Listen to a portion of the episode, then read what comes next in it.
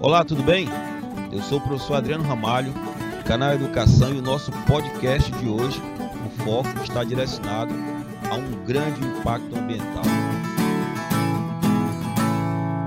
Um gigantesco processo onde a sociedade atual tem que reanalisar todo o seu passo a passo produtivo e principalmente industrial. Nós vamos falar de quê? Do efeito estufa. Um impacto ambiental visível, não só em um micro espaço, mas em um macro espaço. E quem seria esse tal efeito estufa? Tema muito abordado nos últimos vestibulares. É um fenômeno natural, na verdade.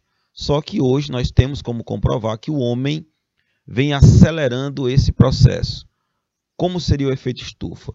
O nosso planeta diariamente precisa absorver calor para que todo o processo da vida no planeta tenha um ciclo.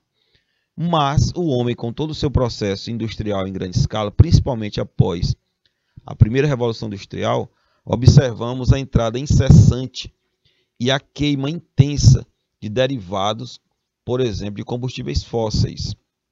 E hoje o cenário que nós temos é de um planeta mais quente, onde esse efeito estufa é a prova de todo esse contexto de redução de qualidade de vida, redução de fauna, de flora, de biodiversidade. Vamos lá. Como ocorre o efeito estufa? A gente sabe que o efeito estufa está muito ligado à questão, por exemplo, da queima de combustíveis fósseis. Hoje, 50% dessa queima de combustíveis fósseis é originada de uma nação. Dado importante, China. A China hoje ela queima 50% do carvão mineral do mundo. É um número assustador, não só ela, também os Estados Unidos são uma, é uma nação responsável por isso, país da União Europeia, o Japão, o Brasil. Como podemos ressaltar hoje o efeito estufa numa escala mais macro? Estamos observando um acúmulo maior de calor na superfície terrestre. Por quê? A radiação solar diariamente ela é emitida pelo Sol. A nossa Terra recebe parte dela e outra parte é refletida para a atmosfera, chegando às camadas exteriores. Mas essa camada de gases poluentes, dentre eles o dióxido de carbono, faz com que esses raios solares fiquem presos, armazenados. Por que, que é tão polêmico esse contexto? Porque nós sabemos que o passo a passo seria buscar fontes de energia renováveis. E essas fontes de energia renováveis já são vistas mas infelizmente os custos já são altíssimos. Dentre os gases que a gente pode ressaltar, entre além do CO2, o CH4, o N2O, quem seriam esses gases? O monóxido de carbono, o dióxido de carbono, o CFC, por exemplo, o clorofluorcarbono, o óxido de nitrogênio, o dióxido de enxofre e o metano, é o famoso CH4.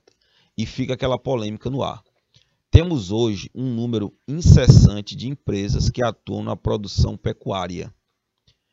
E hoje o grande rebanho bovino é um dos grandes responsáveis pela produção do gás metano, o CH4. Fica a dúvida: podemos continuar crescendo numericamente uma população mundial e mantendo a qualidade de vida? Possivelmente não. Podemos ter um futuro sem o efeito estufa? Acelerado pelo homem? Provavelmente não. E quais seriam as saídas? Como eu já citei uma, a redução de queima de combustíveis fósseis e a adoção, por exemplo, de energias renováveis, transporte público que não queime tantos derivados do petróleo, o uso intenso e de menor custo para a sociedade de energias como energia solar, energia eólica, e são energias que nesse padrão a gente sabe que tem todo o interesse da sociedade em adquirir. Infelizmente, os preços ainda não são acessíveis a toda a população. Tá aí, galera. Podcast interessante, ressaltando o efeito estufa, a origem dele, quem são os responsáveis e principalmente quais seriam as saídas. Tá aí, um podcast interessante sobre o efeito estufa diretamente do canal Educação.